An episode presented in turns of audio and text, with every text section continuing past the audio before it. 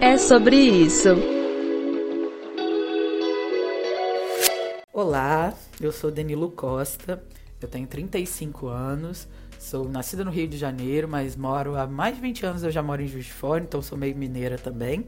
Sou publicitária, trabalho com comunicação já faz 13 anos aqui em Juiz de Fora, atendo clientes daqui e do Brasil afora, né?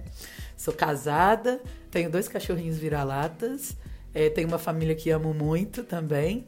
Sou uma pessoa que me considero muito bem-humorada, que gosta de comer e sou mulher. E é sobre isso, um podcast que é mais que um podcast, é uma conversa entre amigos. Eu sou a Alana Pereira e a nossa convidada de hoje é a Dani Lu. Primeiramente, eu queria te agradecer é, por estar aqui no nosso podcast, né? E já vou começar perguntando sobre o seu trabalho, os desafios que você enfrenta nele. Bom, então, eu sou publicitária, eu me formei em, 2008, em 2009, perdão. É, eu trabalho na área desde 2008. Já trabalhei em agências de publicidade, já trabalhei dentro de departamento de marketing de algumas empresas, já produzi eventos. Hoje em dia, eu trabalho como autônoma, né? Desde 2016 eu não, não trabalho mais em agência, mas eu presto serviço para algumas empresas. É, alguns dos grandes trabalhos que eu já fiz, assim, são alguns eventos aqui da cidade, o JF Burger Fest, a Frente de Blocos, que foi agora o último grande evento antes da pandemia.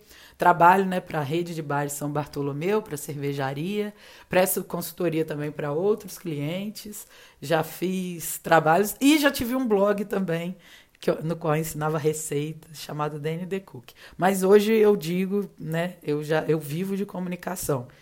É, no começo da minha, da minha carreira, né? Uma coisa que eu acho importante ressaltar é que eu sou formada pelo ProUni, eu entrei na faculdade graças ao ProUni, então eu enxergo que a minha, minha profissão, além de ser uma coisa que é relevante para mim, ela tem um papel social muito grande e é isso que eu tento fazer em todo o trabalho que eu faço, né? Que eu me proponho a fazer, que eu sou contratada e que às vezes eu invento de fazer da minha cabeça, assim. É, eu, no começo da minha profissão, essa, essa questão de eu ser, é, ter um poder aquisitivo diferente das pessoas com, com as quais eu estudava, foi uma coisa que pegou muito. Eu tive que trabalhar muito, muito, muito. Eu fazia estágio e panfletava à noite, ia fazia a faculdade, fiz a faculdade inteira trabalhando, né? Não foi um tempo só de estudo.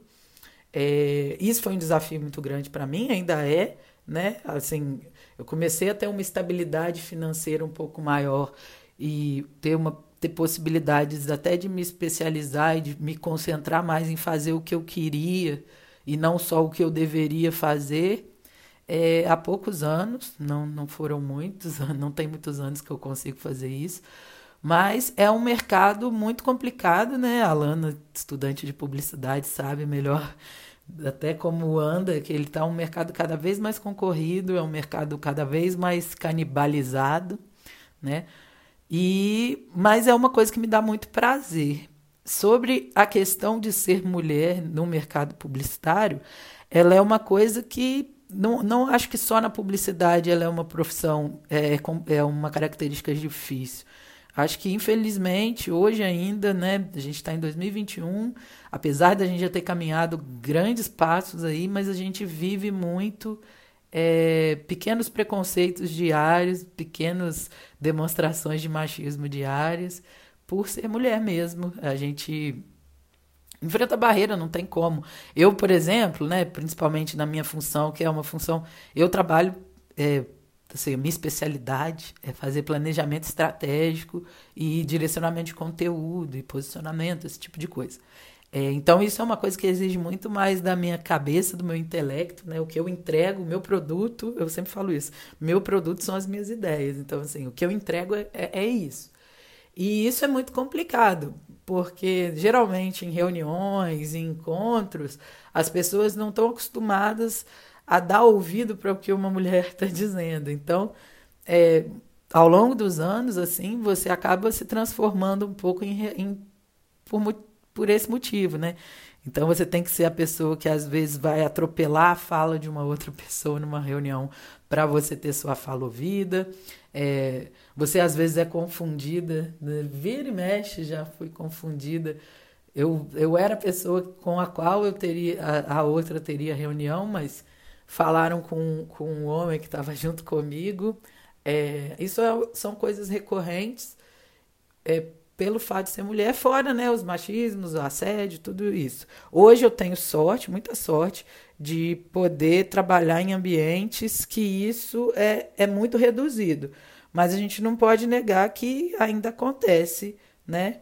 Mas o nosso papel é tentar ao máximo possível contornar e na realidade, combater, né? Contornar não é bem a palavra que eu queria usar, não. Acho que a gente tem que combater isso, dar voz para outras mulheres, sempre que possível, e tentar colocar o nosso papel enquanto mulher, na, principalmente na parte, não só nos trabalhos de base, mas na parte de tomada de decisão também.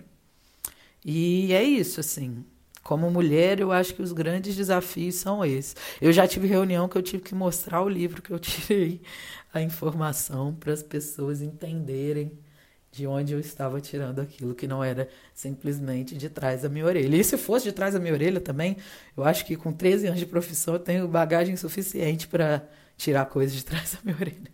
Né? Mas, enfim, é, acontece esse tipo de coisa, mas a gente não pode se deixar abater. Ô louco, bicho! Vocês estão vendo que não é fácil ser mulher nesse mercado de trabalho, né, gente? Seja onde for, a pessoa ainda vai duvidar da mulher. Mas o que, que Dani Lu faz? Vai abrir o livro na cara do machista. Ai, meu Deus, Dani, conta um pouco pra gente é, sobre o home office, porque você trabalha de home office muito antes, né, dessa palavra virar hype de 2020 barra 2021. Vamos lá. Eu dei uma virada na minha carreira muito grande em 2016, que foi quando eu saí de agência e parei de trabalhar em agência, né? E comecei a trabalhar por minha conta. Virei.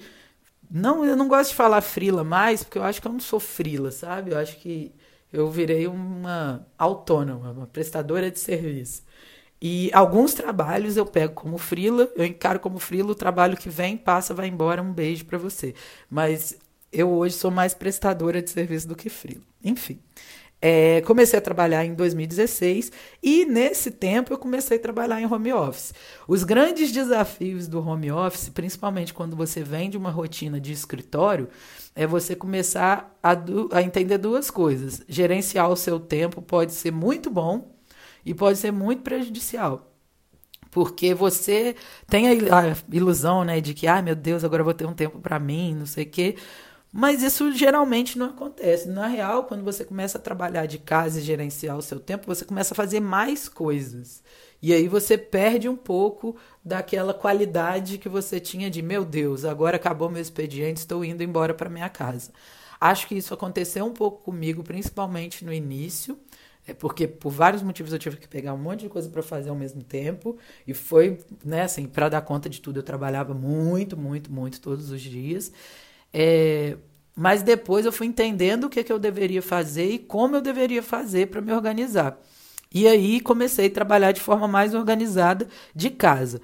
É muito importante, você pedir uma dica, é muito importante você ter ciência que seu trabalho, você pode sim organizar o seu tempo mas o seu tempo tem que estar tá dentro do que o seu cliente precisa, do que a equipe que trabalha com você precisa. Aí é lindo você falar assim: eu vou virar à noite e vou fazer esse trabalho aqui. E aí amanhã eu vou ter amanhã livre para ficar só com os meus cachorros. Beleza, mas o restante da equipe que trabalha com você vai ficar de madrugada também?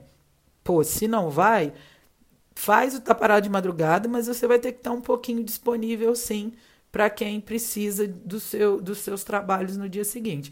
Eu acho que o importante do, da organização do tempo no home office é principalmente você limitar uma rotina de trabalho que seja saudável para você, mas que também seja eficiente para quem você está entregando. Porque não adianta nada você ser gerente do seu tempo e o restante das pessoas. A não ser que seu trabalho dependa simplesmente de você, unicamente de você. Aí dá seu show, vai embora. Mas eu, no, no meu caso específico, o meu trabalho ele envolve trabalhar, lidar com outras pessoas. Então, isso eu tenho muito em mente. E a, a questão da limitação de, de colocar limite para as pessoas com as quais você trabalha mesmo. É, é muito importante as pessoas entenderem que qual é o seu horário de descanso, qual é o seu horário de almoço, qual é o seu horário de agora meu expediente acabou. Uma coisa que, que eu acho que sim, que eu sinto muito que impactou nessas mudanças, né, de como as pessoas lidam com essa relação de trabalho foi o WhatsApp. Eu já sentia isso é, antes da pandemia, mas eu acho que com a pandemia todo mundo passou a sentir isso, né? A gente tem que lembrar também que muitas pessoas não conseguem trabalhar em home office, né? A gente, como publicitário, a gente tem uma flexibilidade de trabalho maior e a possibilidade de trabalhar em casa, mas muita gente na pandemia não existiu essa possibilidade, ou ficou desempregada, ou teve que continuar trabalhando fora mesmo. Então, assim, para as pessoas que tiveram a possibilidade do home office, teve esse ajuste e para mim, assim, o que mais o que eu senti, por exemplo, o Zé, ele é meu companheiro, né, e trabalhava em escritório antes. Ele tinha horário, entrava determinado horário, voltava para casa, apesar de fazer muita hora extra em casa, né? Ele trabalhava assim, não tinha muito horário, ele já tinha esse, essa coisa de trabalhar muito pelo WhatsApp ele estranhou um pouco essa rotina de não, não ter o sair de casa para trabalhar, sabe? A casa ser tudo, assim, para você. Ser o seu trabalho, ser o seu descanso, ser a sua pausa para o almoço e ser o ambiente que você vive.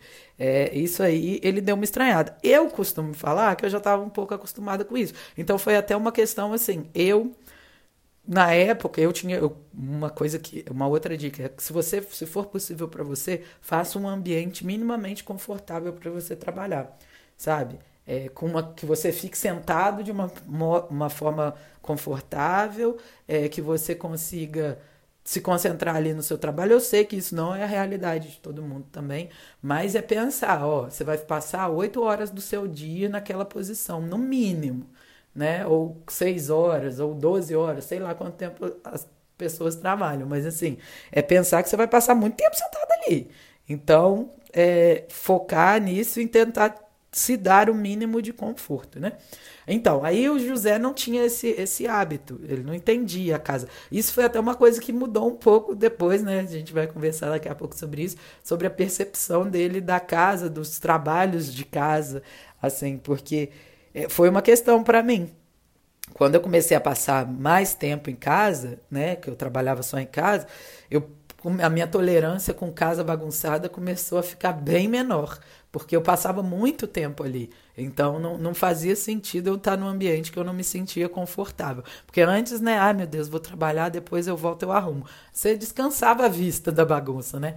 Aí agora eu já não tinha mais essa essa forma de, de ver as coisas. Então, se eu puder falar do home office, dicas é: organize seu tempo, lembre que você é dono do seu tempo, sabe? E ele é uma das coisas mais preciosas que a gente tem na vida. Tudo passa, tudo vai, tudo volta. A gente arruma outros empregos, a gente arruma outras fontes de renda, a gente tenta trabalhar com outras coisas, mas o tempo, o tempo que passou, ele não volta mais. É um clichê, mas pense nisso muito quando você passar um dia inteiro só se matando de trabalhar, sabe? Tente se dar pausas. É difícil, eu, tenho, eu, repito, eu repito isso até para mim mesmo. E tente se organizar o máximo possível e pense que o seu trabalho faz parte de toda uma engrenagem, né? Se você, como eu, trabalhar em equipe remotamente. Pense nisso sempre. Seu trabalho não depende. O seu trabalho é legal, você ter o seu domínio de tempo e seu momento ali, mas pense também no coleguinha, nunca esqueça home officers. Eu espero que vocês tenham pegado o caderninho de vocês e tenham anotado item por item, porque isso vale ouro. Dani, já que a gente está falando né, do seu ilustríssimo companheiro Zé, conta pra gente como é que é essa coisa de jornada dupla, né? Porque a gente sabe que isso acaba pesando mais pro lado da mulher, né? Que tem o seu trabalho, né? CLT, vamos dizer assim, e depois tem o trabalho de casa. Como é que é isso aí no seu Denilar? Olha, eu vou te falar que isso sempre foi muito um peso para mim, sabe? É, não só na pandemia, assim. Eu, a minha família de, vem de mulheres muito caprichosas em casa, assim. Mas, ao mesmo tempo, é uma família que vem muito de donas de casa. Então, é, em sua maioria, são mulheres que estão dedicadas à casa. O que eu acho que é, sim, um grande trabalho. Porque você manter uma casa organizada, limpa, comida, é, roupa, tudo isso, para mim é um trabalho gigantesco. Só que eu vivi, cresci né, com essa cobrança de ter que ser isso também, de ser uma pessoa muito organizada e tal. E só que ao mesmo tempo eu fui para o lado que eu tinha meu trabalho, eu tinha as minhas coisas. E do, durante muito tempo é, eu não admitia que outras pessoas fizessem o meu trabalho, que era o meu trabalho de casa. Então eu achava que eu deveria ser responsável por toda a limpeza da casa, por tudo e ainda trabalhar e ainda ter tempo para mim e ainda ter tempo para sair. Só que eu vi, né, gente, que isso é impossível. Chega um dado momento, não, não digo que é impossível para todas as mulheres, é impossível para mim, pelo menos. Era uma coisa que me doía muito, era muito cansativo e eu estava sempre me sentindo frustrada porque eu nunca conseguia deixar a casa limpa igual a minha mãe deixava e porque às vezes eu, nunca, eu não conseguia ter um tempo para mim, ou às vezes eu não conseguia sair, ou às vezes eu não conseguia render no trabalho porque eu estava cansada, enfim, eu estava sempre capengando de alguma coisa. Então, a duras penas, eu comecei ao longo da, de minha vida contratar uma diarista. Que isso, sim, além da, né, de ter a grana para ter a diarista, e isso foi uma coisa que com o José a gente conseguia rachar. É, uma diarista não, uma. Era uma mosquia, é diarista, né? Ela ia lá em casa de 15 em 15 dias. É, isso foi uma coisa difícil para mim. Isso antes da pandemia, tá? Antes da pandemia. Isso foi uma coisa difícil é, pela grana, mas era uma coisa muito difícil pela minha criação. Eu não, não isso não era certo, né? Para mim, para mim isso não era eu estava falhando. Enfim, mas ao longo dos tempos fui me adaptando a isso. Com a pandemia, conforme disse na outra conversa ali, José começou a passar mais tempo em casa. Não digo que José é uma pessoa, um homem folgado. Não é. Mas José, assim como a grande maioria dos homens, foi criado sem necessariamente precisar lidar com o serviço doméstico. Então, assim, ele não sabia fazer muita coisa, sabe? O Zé não sabia lavar roupa, ah, limpar a casa como que limpa, lavar banheiro. Ele não sabia. O que é normal. Eu também, tem várias coisas também que eu não sei fazer direito. Sou péssima, eu lavo roupa pessimamente. Péssima, péssima. No, nossa, não sei como. E passar, então, Deus me livre e guarde. Mas assim, eu sou muito ruim. Mas o José tinha isso também. Com a pandemia, mas ele ainda me ajudava em algumas coisas mas ele tinha claramente para ele o, o tempo dele. O tempo que ele não estava trabalhando no escritório era o tempo que ele queria fazer as coisas dele, cuidar das coisas dele. Isso, uma sorte. Ele é muito organizado com as coisas dele, então roupa, é, coisas dele, de, não fica coisa espalhada e tal. Isso ele sempre foi uma pessoa organizada, isso já era um, um alívio, né? Mas eu acho que com a pandemia ele percebeu que precisava de um pouco mais. Então eu senti, principalmente depois, é, uma coisa que a pandemia refletiu na gente muito, foi que como nós dois começamos a trabalhar em casa, a gente morava numa casa que não era confortável para nós dois trabalharmos o dia inteiro. Então a gente ficava revezando o lugar de, de do escritório que eu tinha montado para eu trabalhar. A gente ficava revezando. E a gente acabou se mudando para ter mais conforto. O apartamento que a gente morava não batia sol em lugar nenhum da casa, era horrível. E aí a gente ficando dentro de casa só, isso começou a pesar muito e a gente acabou se mudando. E aí quando a gente se mudou, eu senti que teve uma mudança do Zé também, que ele começou a participar mais das atividades da casa, dividir mais comigo as responsabilidades, tomar a iniciativa de fazer determinadas coisas. Então, assim, ah, ele viu que eu não estava que eu agarrei num negócio de trabalho e não vou conseguir fazer o almoço, ele começa a fazer o almoço lá do jeito dele. Ah, ele passa um pano na sala, faz, lava um banheiro. Isso eu vi, eu senti que ele começou a fazer isso. A gente faz, a gente tem uma divisão igual de tarefas? Não. Tá longe de ter. A gente não tem. Mas assim, eu entendo que dentro da realidade de muitas pessoas que eu converse, conviva. E dentro da minha própria realidade anterior, já avançamos bem. Mas percebo sim que José é uma pessoa que se dedica a apoiar, né? Às vezes mais, às vezes menos, mas ele se dedica a isso. E, por sorte, né? A gente consegue conviver bem com isso. Lógico que tem dia que eu dou meus. Ah, não! A gente vai limpar essa casa toda e agora. E assim, não há quem faça eu mudar de ideia. E ele faz outras coisas também, tipo. Ah, o nosso cão comeu uma parte do aspirador e eu tinha que passar o aspirador toda toda. Aí ele apareceu com um novo aspirador sem eu pedir. Isso foi legal. Mas assim, isso é é o. A gente não pode também uh, ficar colocando, nossa, meu Deus, é o melhor homem do mundo. Ele é muito legal e muito amado por mim por diversos motivos. Mas isso de cuidar da casa e da gente fazer as coisas é natural para quem mora numa casa e divide as coisas. Então, assim, não é tirar um pouco desse, desse lance de estar me, ele está me fazendo um favor e eu estou fazendo uma obrigação. Isso, isso de fato aconteceu durante a pandemia mesmo. E graças, né, estamos indo bem aí com a casa minimamente limpa, né? Não, agora não vem ninguém aqui em casa. É, a gente dá um jeito e é isso aí. E é o jeito que dá também. A, a, aprender a lidar com o jeito que dá.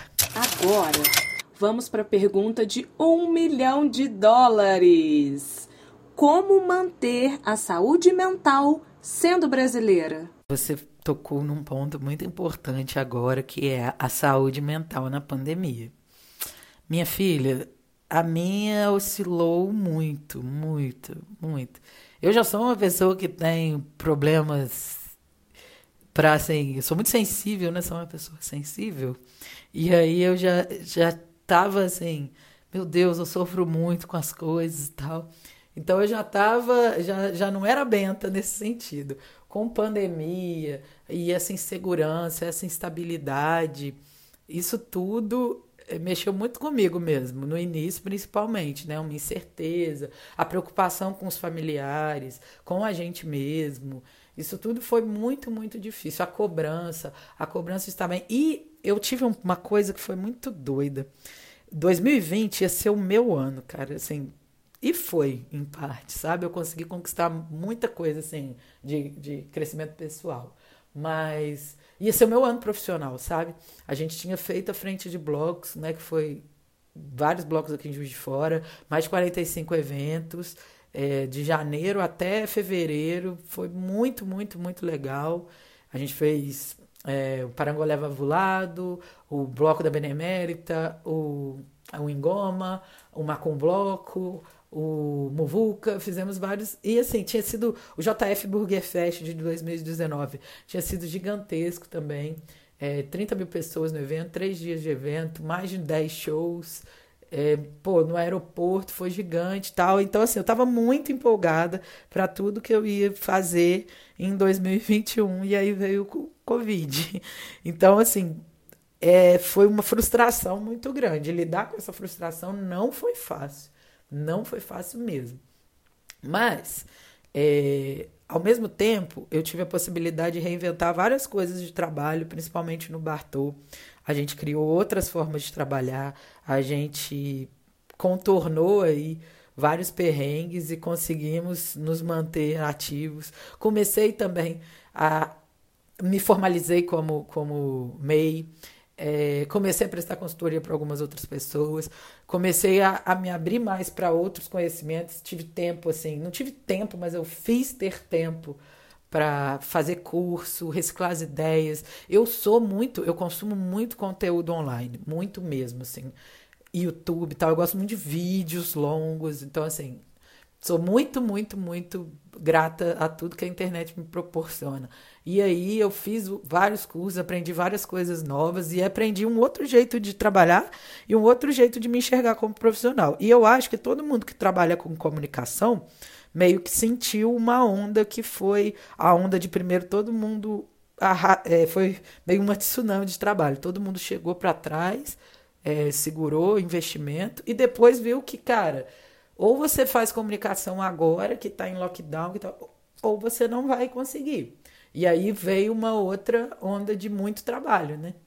É, então, foi muito difícil lidar com isso tudo, foi muito difícil lidar com a frustração, com a, com a reestruturação das coisas. E com as, o meu relacionamento com as pessoas, é difícil demais você ter que arrumar um novo jeito de se relacionar, um novo jeito de relacionar com quem você vai passar mais tempo, que no caso era o Zé, e um novo jeito de se relacionar com quem você vai ter menos tempo junto e vai ter que arrumar formas de não perder aquele vínculo. Então isso para mim foi muito complicado. Eu ao longo desse um ano eu tentei coisas que eu tentei fazer, é, meditar, eu, é uma coisa que eu já fazia, achava que era uma frescura danada, né? A gente né, quando do, do lugar de onde eu veio, meditar é uma frescura. Mas depois fui aprendendo que não, que é importante, que é legal, que é uma outra forma de se conectar com você mesmo. Então eu tenho muito aplicativo de meditação que me ajuda muito. Eu descobri o ASMR, eu amo o ASMR, já ouvia antes, mas assim, o ASMR é a minha vida, que são aqueles vídeos que fala assim e que dá e que dá atenção pessoal. Então, assim, vídeos de médico, é, você na consulta no motorrino, essas coisas eu gosto muito, me relaxa muito à noite. Vi muita série, mas isso é uma coisa que eu já fazia mesmo. Mas eu percebi que eu tive muita dificuldade de concentração. Então isso é complicado, complicado. Porque se você. É porque você está com a cabeça cheia, você não consegue se concentrar em coisas, né? Então, assim, eu só conseguia ver séries muito pesadas, de crime ou de mistério, porque aí eu conseguia me concentrar. A primeira série leve que eu consegui ver foi Porque as Mulheres Matam. Então, assim, eu não, eu não tava. Sabe? Isso foi difícil para mim.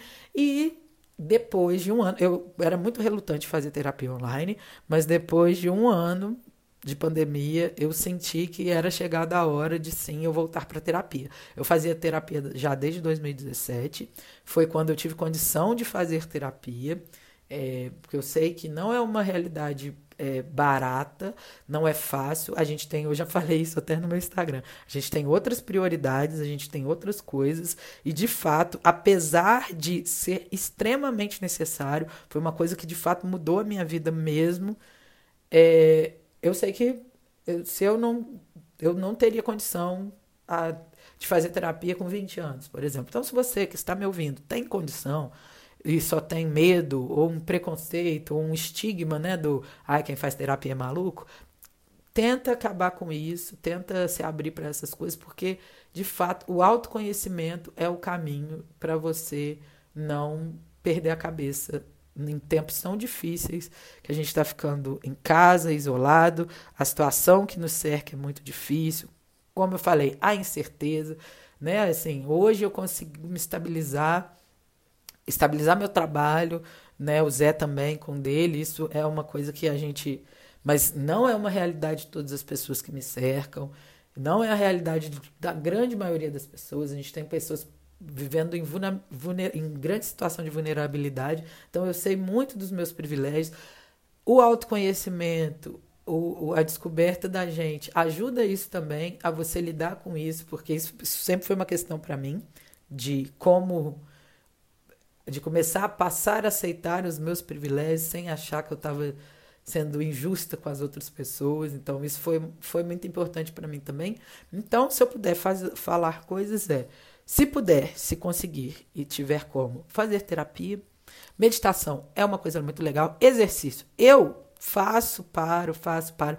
Mas olha, gente, esses aplicativos de exercício são muito legais, ajudam muito. Tem muita coisa no YouTube, tá? Se você não tem internet em casa, banda larga, se você não tem, se você tem, usa só no WhatsApp, pede para alguém te encaminhar vídeo, baixar para você e te encaminhar. Porque dá para você ver, né, os vídeos pelo WhatsApp e tal. E cozinhar, né, gente? Eu gosto muito de cozinhar, inventei um monte de receita na, na, pandemia, fiz um monte de coisa, mas eu já cozinhava. Mas cozinhar é uma coisa que me liberta mesmo. Sempre foi, eu amo, cozinho muito, gosto muito. Faço de comida simples, a coisa que eu nunca vi na minha vida, mas vou tentar fazer. Eu amo, amo. Cozinhar é uma coisa muito. Então, assim, pequenos prazeres que você já tem, sabe? Não se force esse negócio de, ai, o skincare, ai, a mindfulness. Isso daí, cara, se não é um hábito seu, não se força a tentar uma coisa que você talvez vai ficar mais chateado de não conseguir, sabe?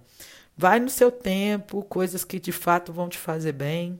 Os meus cachorros me dão um suporte incrível. Conversar com as pessoas que eu gosto, é conversar com meus pais também, poder fazer coisas pelos meus pais mesmo de longe, né? Sentar na casa deles. É isso tudo, assim. Passar um bom tempo com meu marido, assistindo é, vi, televisão, vendo série, né? Ele é um companheirão e tanto, assim, então a gente se diverte muito em casa. Enfim, são essas coisas que, que me manteram Bem, não, mas sob controle. Às vezes um pouco sem controle, mas tentando. Faço as palavras de Danilu as minhas. Se você puder, faça terapia. Apenas que e tanto. Você conhecimento. Como dizia Tebilu, né? Apenas que busque conhecimento. No caso, busque autoconhecimento. Então, gente, estamos chegando ao finalzinho do nosso podcast. Dani, queria te agradecer, obrigada por ter participado deste nosso papo. E eu queria que você deixasse aqui pra gente uma mensagem, né? Para quem quer seguir no ramo da, da comunicação. O meu conselho é para você que quer seguir na comunicação, é, seja na publicidade, no jornalismo, produzindo conteúdo, seja lá como for, é você entender que principalmente a gente tem um papel social muito grande sabe? Apesar de, né, de nossa maior função enquanto publicitária, né? A minha função é vender. Então, de maneira geral, não adianta eu tentar pintar um mundo cor-de-rosa, né? Ah, tudo é lindo e um sonho. Mas a minha é vender. Mas eu, quer, eu tenho tentado cada dia mais fazer melhor o que eu estou vendendo, para quem eu estou vendendo e para onde esse dinheiro da venda está indo. Esse dinheiro né, entre aspas, esse capital tá indo, sabe? Entenda a responsabilidade do que a gente faz. A gente está vivendo aí momentos que foram feitos muito construídos por meio de grandes esquemas de comunicação, de trocas de mensagem, de redes sociais. A gente está vivendo isso. Então, cada post que a gente faz é importante, sim. Cada coisa que a gente faz é importante. Aprenda também a separar o seu trabalho de você. A gente nem sempre é o nosso trabalho e o nosso trabalho nem sempre é a gente. Quanto mais próximo a gente consegue trazer um do outro e quanto mais isso faz bem pra gente, aí eu, Denilu, acredito que estou no caminho certo. Esse é o meu ponto. Espero que a gente consiga em breve todos estarmos nesse caminho, fazendo aquilo que dá orgulho e que faz bem não só para a gente, para quem está lucrando ou ganhando com isso, mas para a sociedade como um todo. Para mim, esse é o papel da comunicação: promover conexão, equidade e liberdade para todo mundo. E tecnicamente, né, meus conselhos são: leia bastante, não esqueça que a gente está sempre aprendendo, não, não é, use um, um, meio em detrimento ao outro. Então, por exemplo, não esqueça do offline, não esqueça da indicação. O digital influencer nada mais é do que aquela pessoa que você levava junto com você para falar se a calça jeans ficava boa ou não na loja. Então, entenda que a comunicação, mais do que nunca, é ligar pessoas e conectar pessoas, seja por meio do digital, por meio da mídia offline, numa notícia, numa música, num vídeo, tudo é conectar pessoas umas às outras. Então, e pessoas a marcas, e pessoas a causas, e pessoas a produtos, enfim. Pense nisso.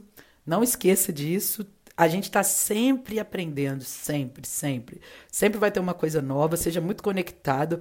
Tente usar tudo que é possível. Você não precisa ser bom em tudo, mas é ideal que você conheça minimamente tudo para você saber. Escolha uma área que você se sinta confortável, seja na produção, seja na frente, seja né, trabalhando na coordenação e, e se dedique a ela, mas tenha um pouquinho de conhecimento de tudo. Acho que tecnicamente é isto, né? Enfim, eu acho que eu falei muito nessa, nesse pequeno podcast aqui, Alaninha. Um beijo para vocês, todas que estão me ouvindo. Ser mulher é difícil, é complicado, mas é um grande trabalho neste mundo, né? enfim, sou muito feliz. Aos 35 anos, acho que bateram em mim aqui agora. Um beijo, gente. Até mais.